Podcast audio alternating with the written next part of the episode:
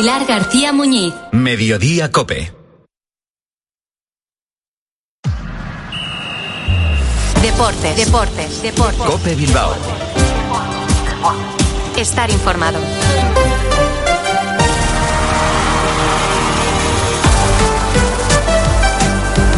A Rachaldeón, 3 y 25 de la tarde, un lunes más. eh, comenzamos la semana en clave rojiblanca con nuestra tertulia Minuto 91 desde la tienda restaurante Ver Bilbao. Les habla y saluda José Ángel Peña Zalvidea en nombre de técnicos y redactores. Hoy es eh, lunes eh, 15, eh, perdón, 22 de enero de 2024 y la atención eh, se centra ya en ese partido de Copa de los cuartos de final que va a enfrentar el miércoles en Samamés al Athletic y al Barcelona. Puertas y persianas Suachu. En Recalde les ofrece la actualidad del Athletic.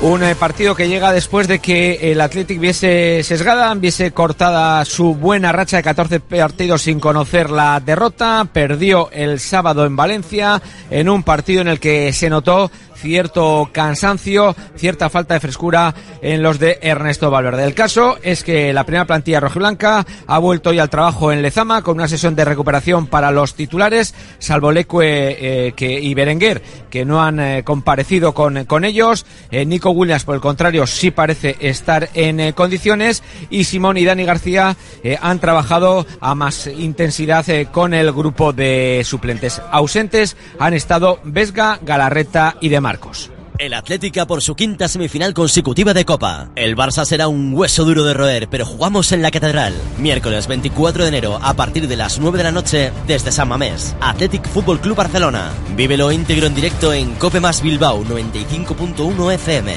Con la narración de Álvaro Rubio y los comentarios de Óscar Vales. Tiempo de juego, el número uno en deporte. Con el patrocinio de Formintegui, con el apoyo de Colchonería Lovide, especialistas en descanso Munguía, Restaurante Almiquechu, Camping La Ballena Alegre Costa Brava, Puerta Suachu, Asador El Abra, Mazda Norcar Erandio, Betira Cojoyas en Usánsolo, Bacalao Gregorio Martín y Hotel María Manuela en Asturias. Y también eh, hay que decir que no ha estado en Lezama, sigue lejos de las instalaciones del cuartel general del Athletic, Iñaki Williams, pero podría reincorporarse pronto, sobre todo si la selección de Ghana pierde esta noche contra Mozambique en la tercera jornada de la Copa de África. En ese caso, hay quien incluso especula con la posibilidad de que pudiera llegar a ese partido cuarto de final ante el Fútbol Club Barcelona, algo o posibilidad eh, que se antoja a mí personalmente como harto complicada. En cualquier caso, todo refuerzo será poco ante un eh, Barcelona mejorado y sobre todo azuzando la polémica arbitral. Puertas y persianas Suachu. Puertas de garaje de comunidades, puertas industriales y persianas metálicas para locales comerciales. Estamos en Carretera Larrasquitu, en Recalde. Más información en puertasgarajebilbao.es. Llámenos al 944 65 39 62. Puertas Suachu. Oye, Floren, tú nos has hecho un montón de compañía desde la radio, pero ¿te has sentido alguna vez solo? ¿Qué va? Con mis hijas, mis amigos. Y ahora soy Betión. Con tu medallita roja. Mi mamá también es Betión, ¿eh? Me da seguridad. Y cuando lo necesitas, te atienden de inmediato. Me da tranquilidad. Betión, 10 años a tu lado. Gobierno Vasco, Euskadi, bien común. Derrota por lo demás eh, del Amoribita que no reacciona, en este caso ante el, eh, el Dense por eh, 0 a 2, en otro mal eh, partido, solo han sumado dos puntos de los últimos 21, son colistas a 8 de la salvación, la situación sin duda que se complica cada jornada un poquito más. En el mundo de la canasta, derrota esperada del Bilbao Basket en la cancha del Real Madrid, 95-80, el miércoles eh, cuarta jornada de la segunda fase de la Eurocup ante el eh, Göttingen, escuchamos al entrenador de los hombres de negro, Ayame Ponsarnau, hablando de esa derrota ante el conjunto merengue. Muy pragmático de que hoy hemos jugado contra un buen Madrid, ¿eh? contra un Madrid que he querido, con jugadores que se han buscado y se han encontrado. Pragmático en cuanto a negativo que jugadores nuestros pues, lo han hecho muy mal.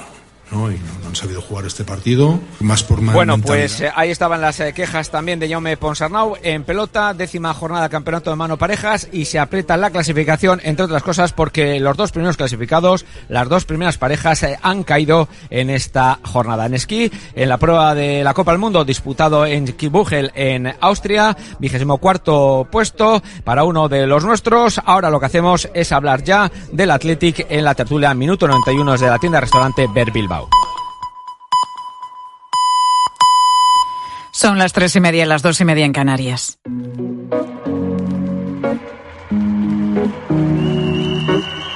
Pilar García Muñiz. Mediodía Cope. Estar informado. Cheers to the wish you were here, but you're not. Cause the drinks bring back all the memories of everything we've been Cuando abres un libro y lees la dedicatoria, te metes de alguna manera en la vida del autor. Es como abrir la puerta de su casa, ¿verdad?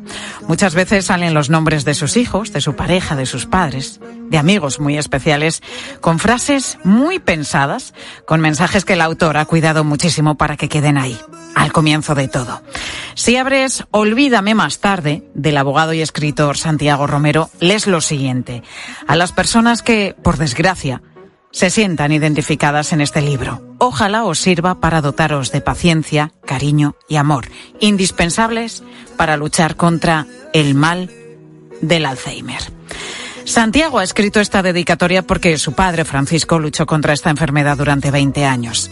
En Herrera en Cope, el pasado miércoles, recordaba cómo empezó todo, cuando se empezaron a dar cuenta de que los recuerdos de su padre se empezaban a difuminar. Fue en un viaje que Francisco hizo con su mujer a Tierra Santa. Eh, mi padre lo preparó todo ese viaje, era para renovar sus votos matrimoniales. Y lo que ocurrió es que, bueno, mi madre fue consciente también de que estaba fallando también, o estaba empezando con síntomas claros y evidentes de la enfermedad que a su vez también había tenido eh, la madre de mi padre, su suegra. Y es que no se acordaba de, de- de por qué había ido allí, en este caso a Israel, y por qué había que celebrar, qué había que celebrar allí. Eh, ese punto fue un punto también de inflexión para mi madre porque ya fue consciente de que, de que había que prepararse para lo peor. La familia fue consciente en ese momento de que Francisco empezaba a perder la memoria de toda una vida y así fue. Su comportamiento empezó a ser desconcertante. Santiago cuenta, por ejemplo, cómo llegó un momento en el que su padre no recordaba el nombre de sus seis hijos y, sin embargo, lo paradójico es que veía las noticias y sí recordaba, por ejemplo, a José María Aznar. Prácticamente solo recordaba a mi madre y a veces la confundía con mi hermana por su parecido físico y por tirar para atrás en los años. Cuando ya no, no reconoce a ninguno de los seis hijos, él sigue reconociendo a Aznar en la televisión. Es decir, llega un momento, o te lo tienes que tomar casi a risa, imagínate, no, no sabe quién eres y sale Aznar en la televisión y dice, ese es el mejor. Eh, bueno, pues eh, no sé cómo funciona la mente por dentro, eh, pero aquí es verdad que hay una disfunción que es absoluta, ¿no? Santiago recuerda especialmente cómo la enfermedad en sus últimos años desdibujó por completo lo que había sido su padre. Una persona cariñosa, centrado en el cuidado de sus seis hijos, su mujer. Por eso ha querido escribir este libro, para ensalzar la vida de su padre. Y en el camino se ha dado cuenta de que la enfermedad, de alguna manera, también le ha cambiado a él. Ahora valoro otro tipo de situaciones, valoro, por ejemplo, el hecho de que mi hija, mm, bueno, yo reconocer a, a mi hija, ¿no? Y que ellas puedan percibirlo. Valoro lo que es envejecer, eh, digamos, con, con salud mental. Eh, por ejemplo, veo a dos personas por la calle. El otro día estaba en un bar y vi a dos personas brindando, mayores, brindando con una copa de vino. Y son, son cosas que me llegan dentro, ¿no? Me quedo como, como absorto, ¿no? Eh, es cierto que te cambia la forma de ser y te cambia la mentalidad, por supuesto. Vives mucho más en el ahora. Con su libro, Santiago ha conseguido rescatar la vida de su padre que sufrió Alzheimer, esa enfermedad que se lleva los recuerdos de quien la sufre, pero que esta familia, gracias a este libro, mantendrán siempre vivos. Memories bring back, memories bring back your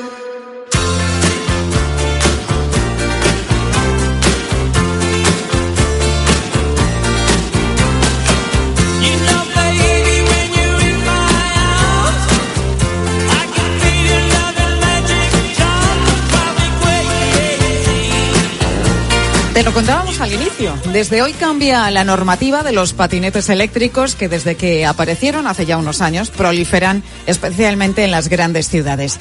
Y es que fíjate, según la Federación Española de Vehículos de Movilidad Personal, en España hay actualmente unos 700.000. Así que esta normativa afecta a muchísima gente. Y para saber lo que cambia, nos hemos venido a la tienda Subway en el barrio de Ciudad Lineal de Madrid una tienda especializada precisamente en patinetes. Estamos con su dueño que es Paul Villota. Paul, ¿cómo estás? Muy buenas tardes. Muy buenas tardes. Desde que empezasteis a vender los primeros patinetes hasta ahora, las cosas han cambiado bastante, la regulación, la normativa y desde hoy más cosas, porque estos vehículos van a tener que llevar insistimos, desde hoy una placa única con una serie de información. Veo que los que tienes aquí ya, muchos de ellos ya, ya llevan esa placa. ¿Qué datos tiene que tener? Pues en realidad los datos más importantes serían eh, un número de bastidor, eh, una limitación de que pondrá que el límite de velocidad 25 kilómetros hora, eh, el voltaje de la batería y bueno y un número un número de serie fuera del bastidor. Y luego pues la empresa que lo ha sido que lo ha tenido homologado. Bueno, hablas de bastidor porque precisamente esa placa que estamos viendo es la que llevan eh, los vehículos, ¿no? Los coches y las motos. Es una especie, una mezcla entre el bastidor que tienen y la ficha técnica del vehículo. Exactamente. Lo que pone eh, Paul en la placa es sagrado y modificar cualquiera de las características que aparecen en, en ella, en esa placa, es ilegal y además tiene multa. Sí, podría tener una multa. De momento, pues en eh, bueno, me imagino que será como la multa normal de llevar un patín delimitado, que ese es el nombre que se conoce. Y en la placa se especifica claramente que el patinete, la velocidad máxima es los 25 kilómetros eh, por hora. No se puede rebasar. No se puede rebasar. No hace mucho, si es verdad que el pasado mes de octubre conocimos el caso de un chico en Ourense que trucó el patinete y alcanzaba los 76 kilómetros por hora. Una barbaridad. Esto parece que con la nueva normativa se va a controlar mucho mejor. Es correcto. Y además también, Paul, sobre la mesa está la posibilidad de que puedan pasar los patinetes, no sé si ahora o un poquito más adelante, una especie de ITV. Bueno, de momento no sabemos nada, pero pues todo apuntaría, yo creo que con la información que se está recalando con el bastidor, la, eh, la, en el nuevo modelo que viene, pues lo suyo sería que puede venir para hacer, pasar una inspección técnica y luego pues eso, una matrícula o qué sé yo. Además de, de, la placa, ¿qué más cambios o requisitos para los patinetes eléctricos contempla esta nueva normativa que entra en vigor hoy? Pues realmente la, la, la, nueva, el nuevo patín debería tener, pues obviamente, una, una luz de posición trasera y de freno, eh, una luz delantera, eh, un reflectante, eh, unos intermitentes y unos reflectivos que pueden ir en delante y en los laterales. Bueno, veo que aquí en la tienda tienes unos cuantos patinetes, muchos de ellos ya están homologados. Pero, Paul, ¿qué pasa si yo tengo un patinete de, de, por ejemplo, hace año y medio, de hace tres años? ¿Qué tengo que hacer en este caso? ¿Cómo me afecta la nueva normativa? No, en este caso la, la normativa no afectaría. Eh, porque bueno, es cierto que ha sido, ha, sido, han sido comprados eh, pues antes de la fecha que, que, ha salido pues de la nueva normativa. Podrían seguir circulando sin ningún problema eh, hasta el 2027, que es donde realmente pues habrá otra normativa ya pues ya regulando pues más aspectos. ¿Y tus clientes, la gente cuando viene a comprar a la tienda, cuando viene a comprar uno de estos patinetes, sabe realmente lo que se está llevando? Que hay una normativa, que por ejemplo no pueden ir escuchando música o circulando por las aceras? Sí, alguna gente lo sabe y es consciente y bueno, buscan ante todo también su seguridad, pero bueno, hay otro, otro tanto por ciento que pues que les da un poco igual. Hablando de seguridad, me llama mucho la atención lo que pasa con el casco, ¿no? Es curioso porque la ley dice que es obligatorio en los términos que reglamentariamente se determine, pero como la DGT todavía no ha modificado el reglamento, esa obligatoriedad está en el aire. Pero bueno, el casco con un patinete es totalmente recomendable. Recomendable, eh, por, eh, a ver, pienso yo que es muy importante. Ya no por, no por cumplir una normativa, sino por la, la misma seguridad e integridad del, del conductor. Paul, ¿cuál es el perfil de las personas que compran un patinete eléctrico ahora mismo? Pues bueno, hoy en día estamos hablando, pues no hay un perfil así, hay, a ver, eh, eso es una gama muy amplia, entonces pues hay unos, unos patines de, de muy baja, eh, muy bajo precio, digámoslo así, y otros de un precio un poco más alto. Eh, lo que en general buscan, pues, eh, a ver, pueden ser entre, diría yo, entre unos 25 y 40 años son los que más suelen venir a preguntar. Eh, pues patines potentes, patines que les haga muchos kilómetros. Sí, bueno, sin contar también los, los, los chicos de Globo o los que están trabajando pues como rider. Me hablabas de los precios, que hay unos que tienen uno más bajo y otros que, que tienen eh, un precio mayor. ¿La horquilla cuál es? Si quiero un patinete eléctrico, ¿en qué precios me voy a mover? Te, vas a mover desde los 360 euros en adelante. Todo va en función de la autonomía y la capacidad de la batería. Y obviamente, pues, más pequeños, más anchos, pero bueno, prácticamente aquí eh, se reduce todo en autonomía y pues prestaciones. Recientemente, ciudades como Madrid o Barcelona también han prohibido subir al transporte público con patinetes eléctricos por los casos de explosiones que se han dado. ¿Esto ha afectado a las ventas? Eh, sí, yo creo que sí hemos, hemos sufrido un poco el, pues, eh, el golpe de, la, pues de, la, de las prohibiciones, porque pues ya la gente no, pues ya se lo piensa más veces, porque anteriormente eh, combinaban lo que era el servicio público con el patín. Decía, pues me compro un patín pequeño, de poca autonomía, eh, me subo al autobús o en el tren o en el metro, me acerco a la zona y de la zona pues sigo, sigo mi recorrido. Eh, en este caso pues ya no se pueden, tienen que hacer un recorrido largo, pues por lo tal, inclusive gente, me ha pasado que chicos que, por ejemplo, que tienen, que viven en Guadalajara y se les, y se les estropea el patín pues tienen que pagar o buscar un medio privado de movilizar su patín porque no lo pueden traer ni en el autobús ni, ni, en, bueno ni en, ni en el ni en el tren entonces pues eh, sí es algo que pues nos está nos está un poco eh, pues afectando Estamos hablando del patinete eléctrico con esta nueva normativa, regulación que entra hoy en vigor, cada vez más regulado. ¿Cómo ves el futuro del patinete eléctrico, Paul? Pues yo, yo pensaría que a futuro pues eh, tendremos, o sea, tendrán que haber unos ajustes, alguno, alguna, un reglamento más específico, pero pues bueno, ha, ha, entrado, ha entrado pues con una fuerza muy, muy importante, eh, que pues ahora pues estamos teniendo pues unas dificultades, pero yo pienso que sabiéndolo regular, abriendo un espacio para la movilidad del patín, pues eh, es un medio de transporte pues muy, muy sano, muy limpio, no contamina que sí, que pues a ver, tenemos unas baterías que luego miraremos qué hacer con ellas, pero, pero bueno, yo pienso que esto debería pues proliferar y pues eh, con un buen con un buen manejo y responsabilidad pues eh, saber bueno compartir la compartir en la la carretera digámoslo así con el tráfico que es lo, lo más complicado Paul Villota, gracias por abrirnos las puertas de, de, tu tienda de Subway en Madrid y gracias por explicarnos también lo que pasa a partir de hoy, esos cambios que llegan a los patinetes eléctricos y que deben conocer o deberían conocer todos los usuarios. Gracias, Paul. Pues muchas gracias. Pilar García Muñiz. Mediodía Cope. Estar informado. So slowly, slowly, time goes by. So slowly, slowly, time goes by. So slowly, slowly,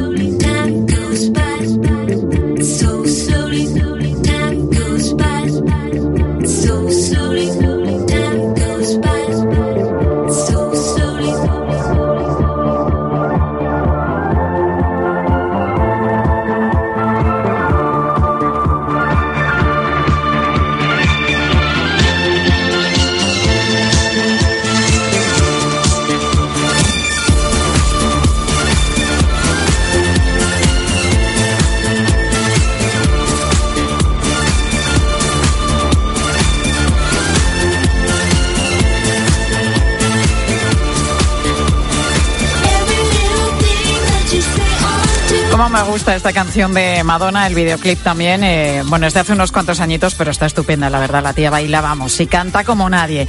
Bueno, Madonna, que es sin duda una mujer que ya sabes que ha sido pionera en muchísimas cosas, por supuesto en lo musical, pero también en lo estético, ¿eh? Acuérdate, si no, de ese corsé impresionante de Gaultier que se convirtió en icónico. Pues hace ya tiempo que Madonna también empezó con una moda que ahora está de nuevo en pleno apogeo. Hablo, en este caso, de su sonrisa, que podríamos llamar de diamantes. Bueno, de diamantes y de otras piedras preciosas que lucía en sus dientes a modo de complemento. Entre las dos palas, los dos paletos llevaba una cruz ni más ni menos que de zafiros negros. Pues es una tendencia a la que ahora se están sumando otros muchos famosos. No sé si te has fijado, por ejemplo, en Rosalía, que luce una mariposa brillante entre sus dientes, Carol G o algunos deportistas también, hasta la hija de 10 años de Kim Kardashian. Eso que llevan en los dientes se llama grills. Son unos adornos hechos con metales preciosos, como el oro, y muchas veces recubiertos de diamantes, de rubíes, esmeraldas. Normalmente se pueden poner y quitar, aunque algunos son fijos, una especie de fundas. Los más discretos se ponen una piedrecita, algo sencillito, pero otros llevan mucha parte de la dentadura cubierta como si fueran unos brackets. Pues de esta moda vamos a hablar a esta hora de la tarde con Sonia Guerrero, odontóloga de Málaga. De Málaga. Sonia, muy buenas tardes. Hola, buenas tardes. No sé, Sonia, si en vuestro caso, si, si eh, a vuestra clínica va mucha gente pidiendo precisamente esto, estos adornos. Sí, la verdad que, bueno, yo recuerdo hace muchos años que, que sí que salió la moda pero ha habido unos años en los que yo no escuchaba mucho que, la gente usaba ese tipo de, de adornos, pero este último año la verdad es que ha sido bastante un tema bastante demandado y, sí, cada vez se, se usan más. O sea, Sonia, que la moda ha vuelto y por lo que nos estás contando no solamente es cosa de famosos. Sí, sí, totalmente. No es cosa de famosos. Al final, bueno, como ya sabemos, los famosos implantan muchas modas y al final la gente, la sociedad en general, pues siguen esas modas, ¿no? Entonces, pues la verdad es que hay muchísimos pacientes, sobre todo chicas, que, que, se ponen ese tipo de adorno de los que de los que estabas hablando. ¿Y esto cómo se pone, Sonia? ¿Se pega al diente? Es un, eh, bueno, en, en algunos casos son piedras preciosas. No sé qué materiales trabajáis vosotros, pero se pegan. ¿Es un adornito pequeño que se pega al diente o, o cómo funciona? ¿Cómo va?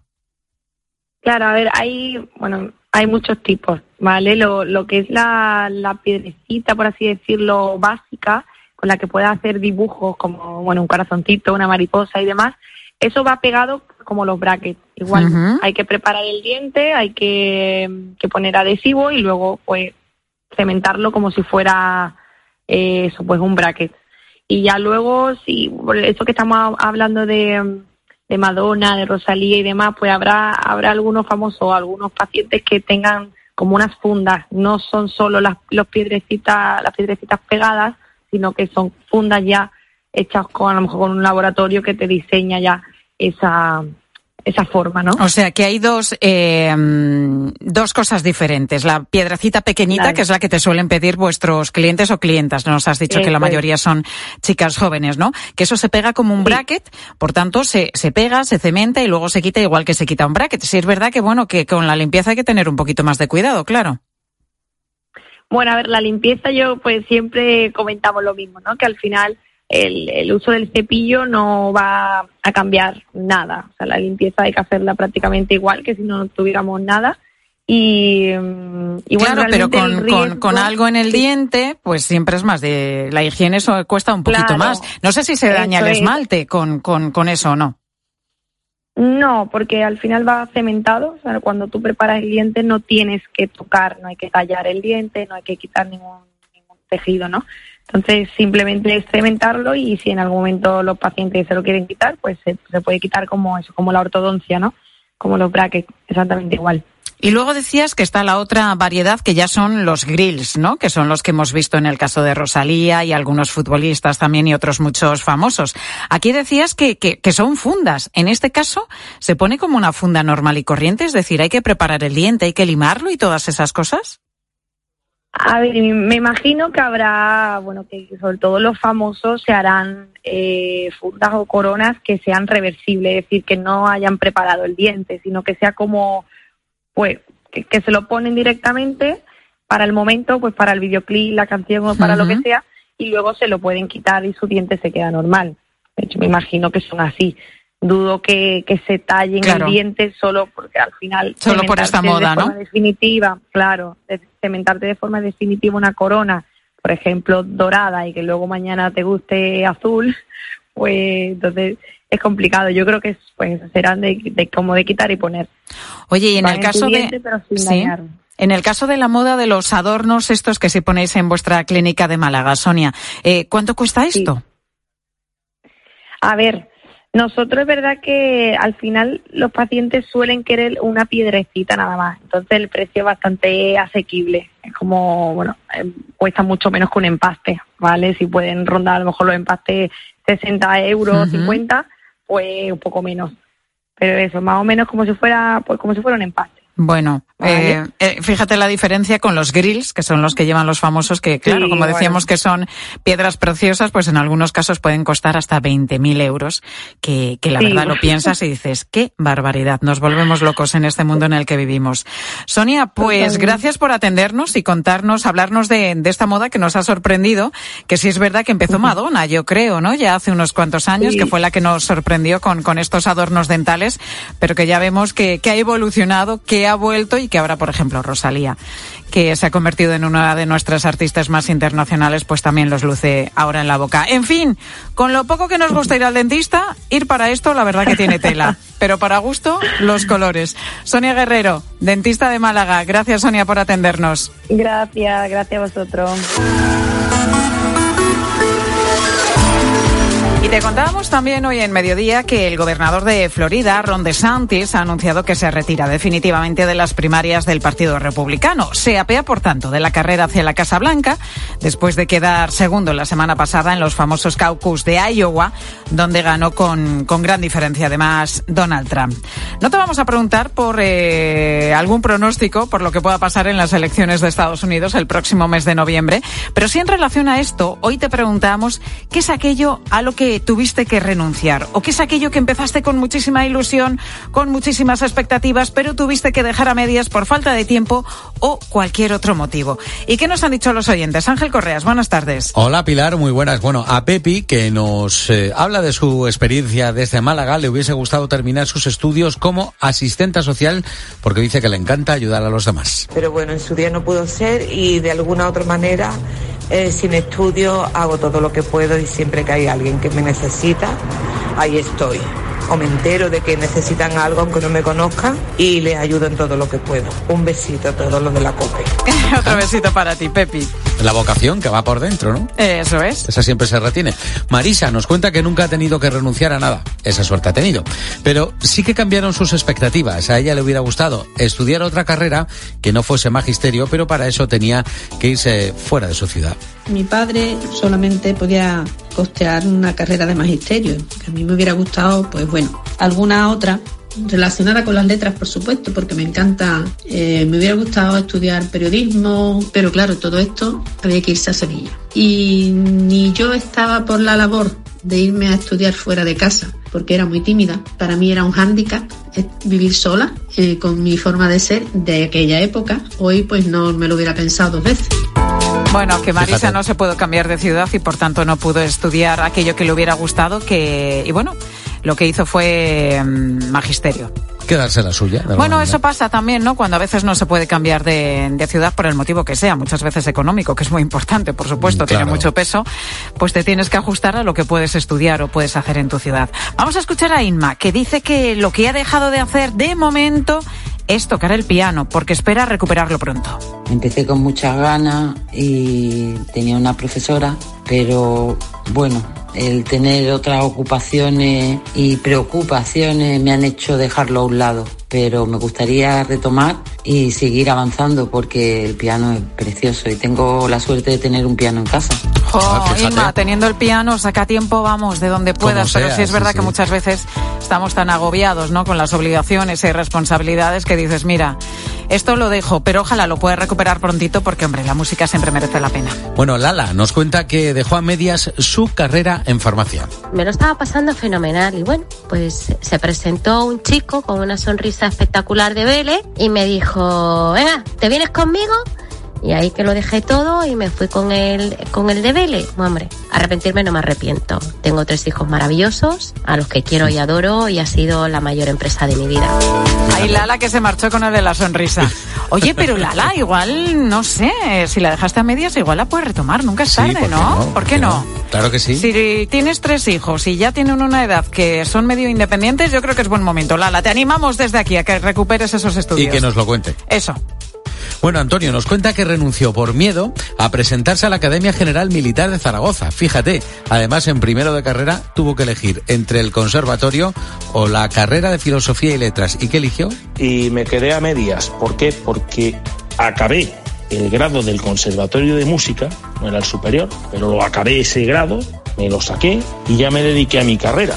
¿Equivocado o no? Pues mira, he tocado en varias bodas familiares, también he cantado en varios coros, he tocado en parroquias y he aprovechado los estudios de música.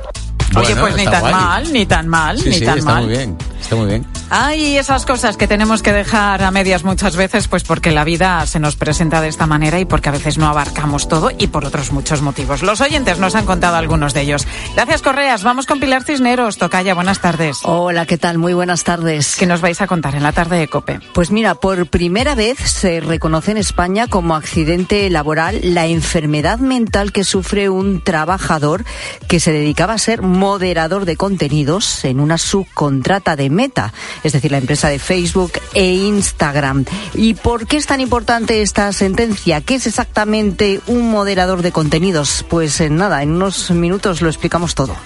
Enseguida, en la tarde de COPE con Pilar Cisneros y Fernando de Aro. La radio continúa, te dejo con ellos.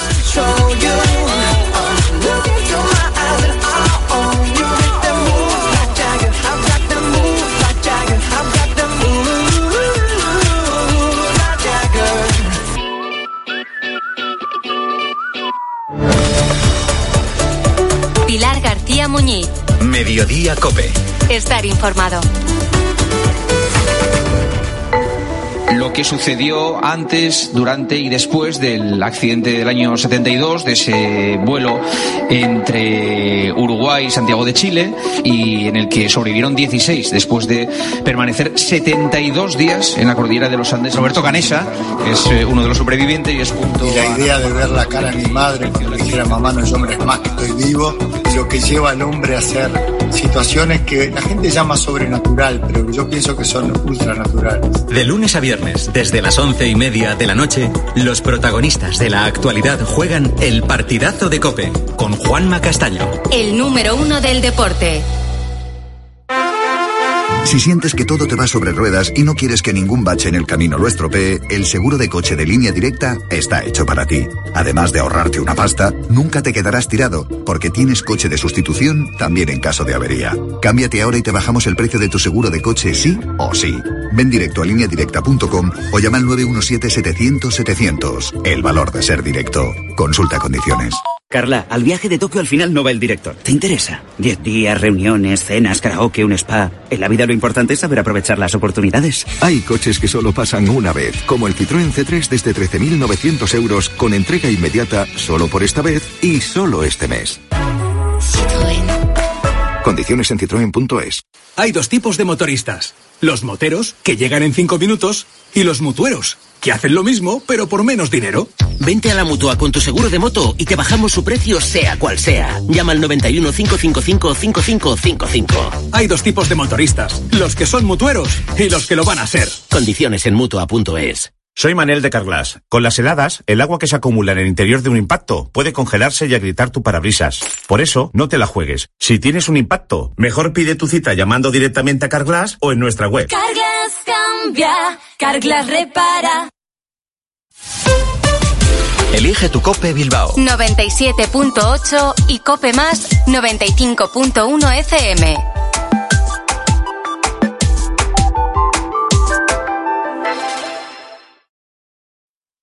HSN te apoya para superar la cuesta de enero, con descuentos diarios en proteínas, carbohidratos, recuperadores, extractos herbales, salud y bienestar y alimentación saludable. Cumple tus propósitos 2024. Haz tu pedido en hsnstore.com. HSN, nutrición de calidad para una vida sana. La avería del coche, la universidad de Ana. No sé cómo voy a llegar a fin de mes. Tranquilo, si alquilas tu piso con alquiler seguro, puedes solicitar el adelanto de hasta tres años de renta para hacer frente a imprevistos económicos o nuevos proyectos. Infórmate en alquilerseguro.es o en el 910-775-775. Alquiler Seguro, la revolución del alquiler. Pata Negra ha sido la marca más premiada en el año 2023, con 432 medallas en los concursos de vinos de mayor prestigio a nivel mundial. 432 razones para seguir brindando con pata negra. Vino pata negra. Estas llamadas son incidencias reales. No sé qué pasa, me, me está entrando agua por el techo. El calentador que no funciona. No hay luz y se me está descongelando todo. En estos momentos, ¿qué seguro de hogar elegirías?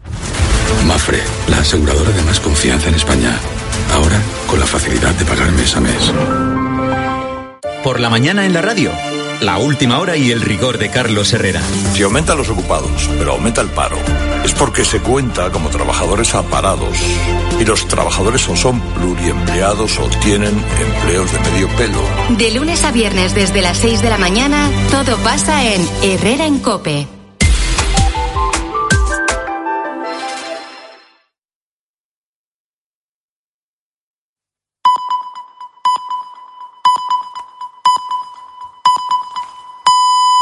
Las 4 de la tarde y las 3 en Canarias. Con Pilar Cisneros y Fernando de Aro, la última hora en la tarde. Cope, estar informado. Muy buenas tardes a la gente, gente, en este arranque de semana. Como un niño en la piscina de verano, nos tiramos a la vida. Suel López ha compuesto este tema, Eco, para la película Amigos hasta la muerte de Javier Veiga. Y ha sido nominado al Goya en la categoría de Mejor Canción Original.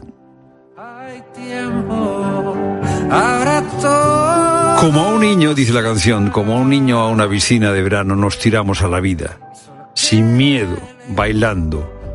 Ahora todo se acaba y solo queda el eco. Solo el eco. El tema de Joel tiene la nostalgia de una pasión, de una frescura, de, de una inocencia, quizá de un amor que se acabó. Y es verdad, y es verdad, que al principio nos tiramos a la vida como un niño a una piscina de verano, a una piscina llena de promesas. Y luego, claro, llegan las heridas, las traiciones a los demás, a uno mismo, y parece que todas las piscinas se han quedado vacías y solo queda el eco de lo que fue. No hay tiempo. Escuchando la extensa, la intensa nostalgia de la canción de Suel, le viene a uno la idea de que es verdad. No se puede vivir de los recuerdos, de los ecos. Ya lo decía el otro poeta, Antonio Machado, a distinguir me paro las voces de los ecos y escucho solamente entre las voces una. Sino de qué, sino de qué, sin distinguir una voz del eco, mm, de qué, de qué se podría vivir. Esther Peña, diputada del PSOE por Burgos, se ha estrenado esta mañana como portavoz del partido después de la convención que han celebrado los socialistas en A Coruña. Y ha pedido rebajar el tono que habría que rebajar el tono el fondo y en la forma con la cuestión de la, de la amnistía. Mejor dejemos atrás la ansiedad, mejor dejemos atrás eh, los dimes y los diretes. Bueno, no sé si la portavoz del PSOE nos puede decir a los demás lo que tenemos que hacer. No sé si se está refiriendo a los jueces, a los periodistas, no sé a quién le eh, acusa o a quién le diagnos- diagnostica ansiedad. Y le pide la nueva portavoz del PSOE a Fijó que sea adulto. No puede ser el presidente del gobierno de este país que el señor Feijó lo asuma y podamos comenzar a mantener una relación adulta que permita El llegar a PSOE grandes ha aprobado en la convención de este fin de semana un documento de 100 páginas. Y dicen en el PSOE que a puerta cerrada se han producido debates profundos. Lo que pasa es que de esos debates no ha trascendido absolutamente nada. En realidad, la convención del PSOE, como las convenciones del PP o como las convenciones de cualquier otro partido, son momentos diseñados para inyectar autoestima en la formación, para hacer socialismo afectivo, para hacer centrismo afectivo, para hacer derechismo afectivo. En realidad el propósito de una convención no es que nadie se lea y piense sobre 100 páginas, porque no es necesario ni leer, ni siquiera escribir lo que el PSOE propone, porque en realidad da igual, da igual. Luego hay que hacer de la necesidad virtud. Y eso que le pasa al PSOE le pasa a todos los partidos. Sobra la reflexión. Sobra asomarse a la complejidad de las cosas. En realidad, lo único necesario es el argumentario cotidiano, lo único necesario es saber en qué trinchera hay que meterse. Y todo lo demás da igual. No hace falta leer, no hace falta pensar, no hace falta escuchar, no hace falta hacerse preguntas, porque las respuestas ya, ya están prefabricadas. Ya digo, esto le pasa al PSOE, esto le pasa al PP, esto le pasa a todos los partidos. Los partidos te dan las respuestas prefabricadas, pero también las asociaciones de vecinos te dan las respuestas prefabricadas. La radio que escuchas te da también las respuestas prefabricadas. Aquí no hace falta que nadie piense por su cuenta. La tradición a la que perteneces, el periódico que lees, te da las respuestas prefabricadas. ¿Para qué vamos a leer? ¿Para qué vamos a pensar? ¿Para qué vamos a escuchar? Es lo primero, no lo único. Buenas tardes. Buenas tardes, Fernando. Buenas tardes a todos. Y el próximo jueves el Consejo Escolar abordará la cuestión de limitar el uso de los teléfonos móviles en colegios e institutos. Una reunión en la que Pedro Sánchez presentará su plan de refuerzo en matemáticas y lectura con el que da un giro a su actual política educativa. Y todo a raíz de los malos resultados obtenidos en el último informe PISA, la prueba más importante del mundo en la que nuestro país ha obtenido los peores datos de su historia. En concreto, los alumnos de cuarto de la ESO han bajado en ocho puntos en matemáticas y tres en comprensión lectora. En Mediodía COPE hemos abordado este tema con Mamen Romero, profesora de apoyo en primaria y secundaria, las posibles causas que están detrás de estos números cualquier eh, adolescente, incluso desde muy pequeño, ya dedican mucho tiempo a las pantallas. Eso influye en la capacidad de concentración, de síntesis, que va relacionado directamente también con bueno cualquier texto que tengan que leer de lengua, comprensión lectora, etcétera. Y por otro lado, bueno, o sea, el tema lectura en casa, nosotros aquí vemos que no que no lo llevan demasiado. O sea, se leen lo que en el cole sí que les, les obligan en cierta manera a hacer, pero poco más. Los ratios por aula son muy grandes y cada alumno tiene una necesidad específica. Y ya son tres las comunidades autónomas en las que ha decaído o decaerá en estos días la obligatoriedad de llevar mascarilla en los centros sanitarios para frenar los contagios de la gripe y de otros virus respiratorios. La semana pasada fue Castilla y León, mañana será Castilla-La Mancha y el miércoles se unirá a ellas la Comunidad de Madrid. Las tres adoptan esta decisión ante la mejora de la situación epidemiológica. Y desde hoy todo aquel que compre un patinete eléctrico necesitará que este cuente con un certificado para poder circular con él. Entre las características obligatorias está la de tener un indicador de velocidad y un sistema con dos frenos independientes. Tráfico recomienda que ante cualquier duda consultemos el apartado que ha habilitado en su web bajo el nombre Vehículos de Movilidad Personal. Pero, ¿qué ocurre con aquellos patinetes eléctricos que se han vendido hasta ahora? Paul, propietario de una tienda en Madrid, nos ha despejado cualquier duda en Mediodía Cope. No, en este caso la, normativa no afectaría. Han sido comprados eh, pues antes de la fecha que, que ha salido pues de la nueva normativa. Podrían seguir circulando sin ningún problema hasta el 2027, que es donde realmente pues habrá otra normativa ya pues ya regulando pues más aspectos. Y sigue dando que hablar el arbitraje del Real Madrid-Almería, Luis Munilla. El madridismo Pilar defiende que por fin el VAR hizo su trabajo correctamente, mientras la prensa de Almería pone el grito en el cielo contra los árbitros Hernández Maeso y Hernández Hernández. El Comité Técnico de Árbitros informa Isaac Fouto, ve correcto cómo se arbitraron el gol anulado a la Almería y el gol de Vinicius, y solamente tienen dudas en el penalti a favor del Real Madrid por posible falta previa al defensa. Desde el Fútbol Club Barcelona, anoche Xavi Hernández ya insinuó una mano negra arbitral, pero ¿qué piensa la directiva azulgrana, Elena Condis? Están muy preocupados por el arbitraje. Suscriben las palabras de Xavi que en la primera jornada en Getafe en agosto ya veía cosas extrañas que complicarían ganar la liga esta temporada. Públicamente el club no se ha pronunciado, pero internamente están convencidos de que los vídeos de Real Madrid Televisión están surtiendo efecto y presionando al colectivo arbitral. Dejan claro desde el Barça que ellos nunca lo harían. Esta tarde la Porta acude a la gala de Mundo Deportivo, donde evidentemente será preguntado por la polémica ayer en el Bernabéu y podría dejar un mensaje de queja en la línea de Xavi. Hoy se cierra la jornada de Liga a las 9 con el Granada Atlético de Madrid y en segunda con el Leganés Burgos a las ocho y media, todo en tiempo de juego. Y en Australia, Carlos Alcaraz ya está en cuartos de final tras derrotar por 6-4, 6-4 y 6-0 a Kekmanovic. Ahora le espera Alexander Zverev. Es tiempo para la información de tu cope más cercana. Pilar Cisneros y Fernando de Aro. La tarde. Cope Euskadi. Saludos desde Cope Euskadi. Tras el intenso frío del fin de semana, este lunes disfrutamos de temperaturas templadas, con máximas en torno a los 17 grados en el litoral y los 13 grados en el interior. La cola de un frente traerá nubes esta tarde y puede llover de forma débil en el litoral por la tarde-noche y en la mitad sur. El cielo va a estar poco nuboso. Las farmacias alavesas aconsejarán a las familias cómo dar las medicinas de forma segura a sus hijos. Una campaña en la que van a participar 112 farmacias explicarán, entre otras cosas, a las familias que las dosis se deben administrar con jeringa, no con cuchara y teniendo muy pendiente que la dosis se administra en función del peso del niño. Y es que el 59% de las intoxicaciones en la población infantil, según nos cuentan, se producen por problemas relacionados con los medicamentos. Seguimos contándote todo lo que te interesa en la tarde de COPE.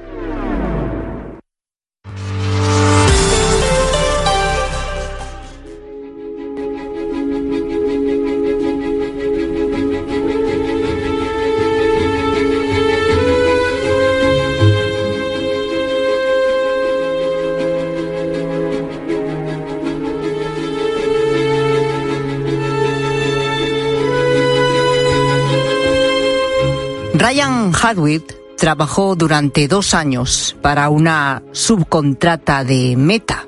Meta ya sabes que es la gran empresa matriz de redes como Facebook o como, o como Instagram. Como te digo, trabajó durante dos años para una subcontrata de Meta como moderador de contenidos.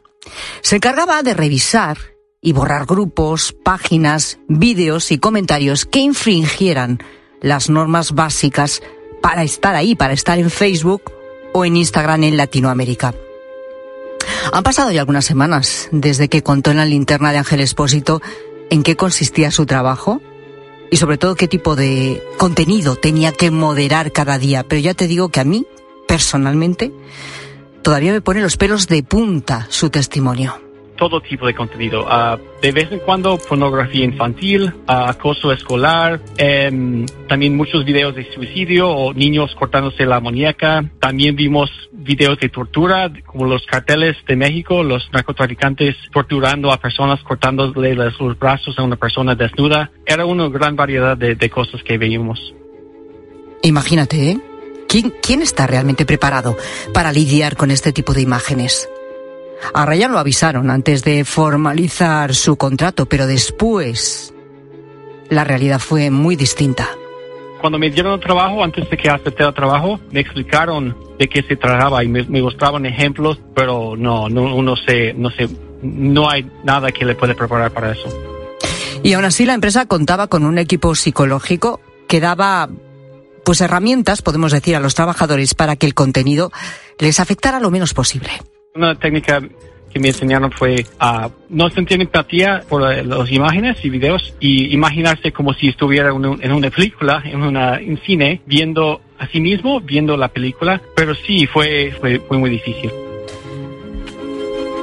Como si fuera una película, como si estuviera fuera, ¿no? No empatizar, pero uf, imagínate, ¿no? Tener que ver esos, esos vídeos. Bueno, Ryan, por suerte, salió a tiempo. Pero normal, lo normal es que los trabajadores de este tipo de empresas abandonen a los pocos meses de empezar o se cojan una baja, porque no pueden más. De hecho, esto último es lo que está pasando en España y de manera cada vez más frecuente. El problema es que hasta ahora no se reconocía esa relación causa-efecto entre el contenido que estos trabajadores tenían que ver diariamente y el daño psicológico que les causaba.